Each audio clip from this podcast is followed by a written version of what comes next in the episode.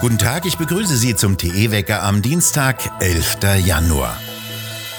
Auch am Montagabend sind bei über 550 Demonstrationen quer durch ganz Deutschland wieder mehrere Zehntausend Menschen auf die Straßen gegangen und haben gegen Corona-Zwangsmaßnahmen und eine mögliche Impfpflicht protestiert. Allein 17.000 sollen es laut Polizeiangaben in Thüringen gewesen sein, mindestens 15.000 in Mecklenburg-Vorpommern und in Cottbus gingen etwa 3.000 Menschen auf die Straße. In Potsdam ritt die Polizei mit Reiterstaffeln durch die Straßen.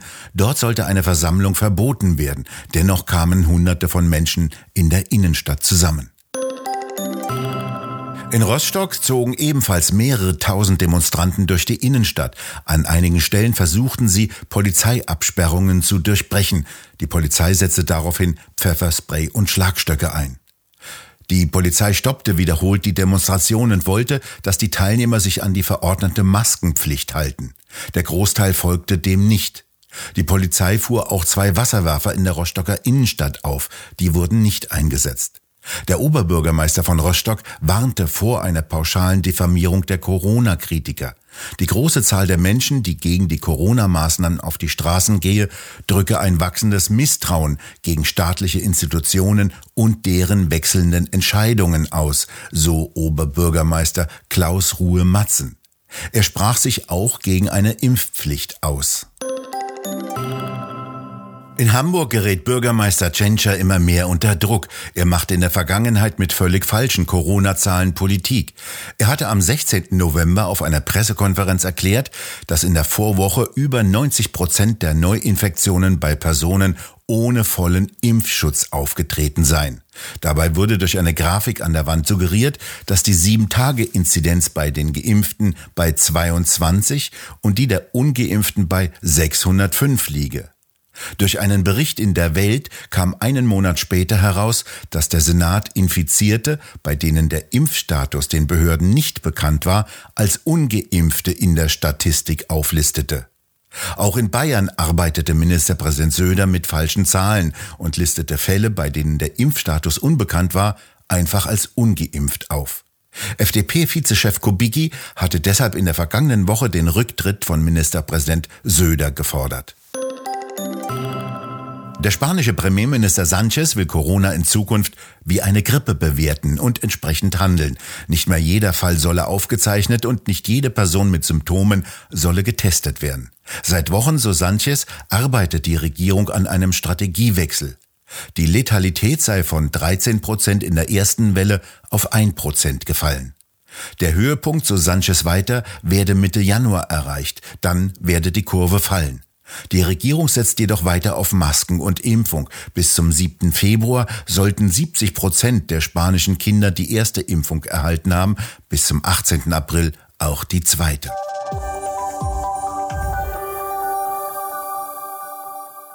Vor einem nationalen Brückenkollaps warnt die deutsche Bauindustrie. Tim Oliver Müller, der neue Chef des Hauptverbandes der deutschen Bauindustrie, sagte in einem Interview wörtlich, Deutschland steht vor einem Brückenkollaps. Der Abriss der maroden Brücke bei Lüdenscheid ist neben Wiesbaden und Berlin-Treptow ein weiteres Beispiel für ein bundesweites Verkehrsdesaster.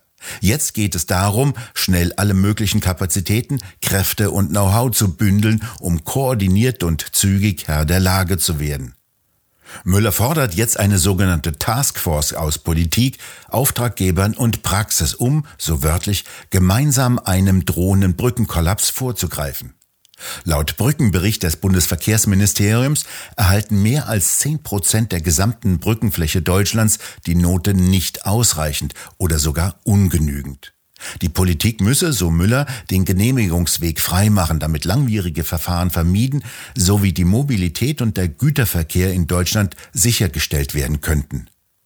Erst Ende der vergangenen Woche kam eine Expertenrunde zu dem Schluss, dass die Brücke auf der Autobahn A45 bei Lüdenscheid nicht mehr repariert werden kann, sondern abgerissen und neu aufgebaut werden muss. Noch nicht einmal mehr Baufahrzeuge dürfen die Brücke befahren. Sie ist derzeit abgeregelt. Es besteht Einsturzgefahr.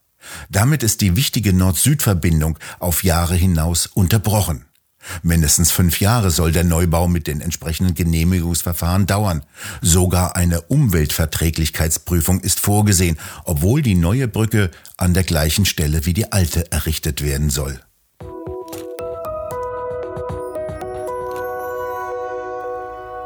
Berchtesgadener Land fahren Zusteller der Deutschen Post künftig nicht mehr mit elektrischen Street-Scootern ihre Pakete aus. Päckchen und Pakete werden wieder mit VW-Transportern mit Verbrennermotoren verteilt. Vor ziemlich genau einem Jahr hat die Deutsche Post mit großem Getöse die Elektrifizierung der Fahrzeugflotte für den südostbayerischen Raum bekannt gegeben und Verbrennerfahrzeuge durch Elektroautos ersetzt.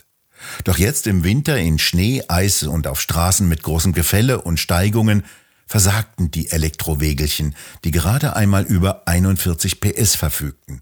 Für eine Heizung im Wageninneren reicht die Ladung der Batterie nicht aus.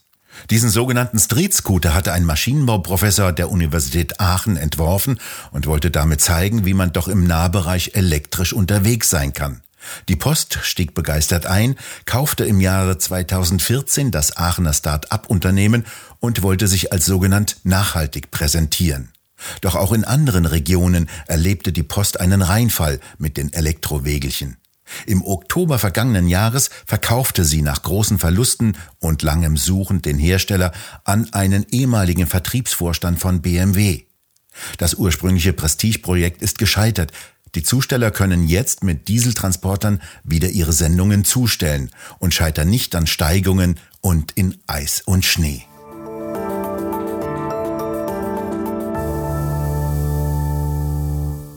Autowerbung muss in Frankreich demnächst nicht nur für Autos werben, sondern auch für das Fahrrad. Diese Vorschrift hat die französische Regierung Ende des vergangenen Jahres veröffentlicht. Sie gilt für Radio, Fernsehen, Zeitung, Plakate und Websites.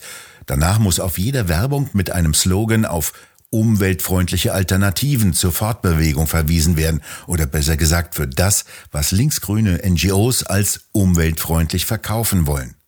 Es muss wohl irgendein staatliches französisches Werbekomitee gewesen sein, das auf die drei Standardsätze gekommen ist, von denen mindestens eine in der Werbung enthalten sein muss.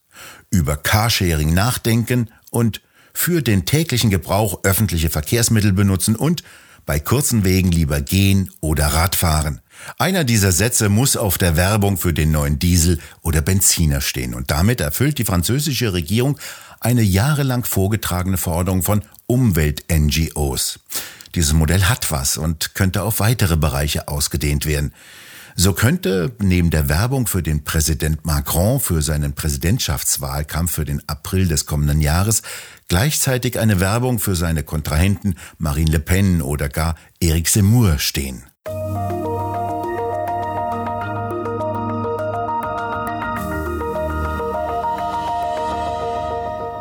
Es ist nicht einfach, die Gewalt in den Niederlanden zu analysieren, aber es scheint plausibel, dass sie zumindest teilweise das Ergebnis einer Regierung ist, die wenig Autorität und wenig moralisches Mandat hat, sich aber sowohl in der Corona-Politik als auch in anderen Bereichen bemerkenswert autoritär verhält und umfassend in das Leben ihrer Bürger eingreift. Die Regierung behandelt ihre Bürger wie unzufriedene, widerspenstige Kinder. Oft verkünden die Minister die wichtigsten Entscheidungen in Jeans und T-Shirt. Eine autoritäre Regierung im Gewand eines heranwachsenden Kindes. So gesehen ist es kein Wunder, dass ein Teil der niederländischen Jugendlichen ihre eigene Regierung nicht mehr ernst nimmt. So beschreibt Subvinja die heftigen Krawalle in Rotterdam und anderswo in den Niederlanden. Wo in der neuesten Druckausgabe von Tichys Einblick. Dieses fein gestaltete und sorgfältig gedruckte Heft finden Sie im gut sortierten Zeitschriftenhandel oder direkt im Onlineshop bei www.tichiseinblick.shop auf der Webseite. Dort können Sie die Ausgabe auch als PDF-File herunterladen. Sehr ausgeprägte Hochdruckgebiete haben sich quer über Europa breit gemacht. Die reichen von Frankreich bis ins Baltikum. Und das bedeutet wiederum recht ruhiges Wetter. Abwechselnd Sonnenschein und Nebel in den tieferen Gebieten. Es bleibt eher trocken. Es kann vereinzelt im Norden örtlich zu leichten Niederschlägen kommen. Es bleibt kalt mit Temperaturen von 0 bis 4 Grad. In der Nacht kann es in kalten Tälern schon einmal stärkeren Frost geben. Bis minus 10 Grad kalkulieren die Wettermodelle in einigen Alpentälern. Kein Vergleich übrigens zu Nordamerika. Dort erleben die Menschen gerade, was es heißt, wenn eiskalte Luftmassen aus dem Polargebiet nach Süden schwappen. Sehr kalte Luft dringt nämlich gerade in Nordamerika in den Südosten Kanadas vor. Dort fallen die Temperaturen auf minus 20 Grad. In Quebec sollen die Temperaturen heute auf minus 27 Grad heruntergehen. Gut, am Mittwoch und Donnerstag wird's dort wieder etwas wärmer und das bedeutet nur noch minus 8 Grad. Wir bedanken uns fürs Zuhören und schön wäre es, wenn Sie uns weiterempfehlen würden. Wir hören uns morgen wieder, wenn Sie mögen.